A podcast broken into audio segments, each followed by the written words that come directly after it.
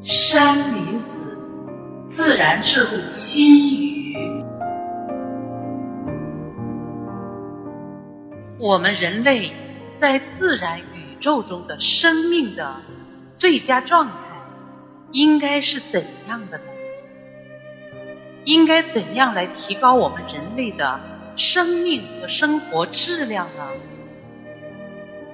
身可老，心不可；身可老，精神不可老。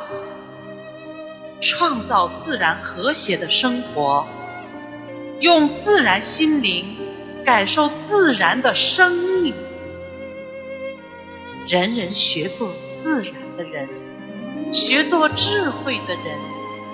只有这样，才能真正拥有。平衡、和谐、快乐、幸福、安宁、祥和的生命和生活。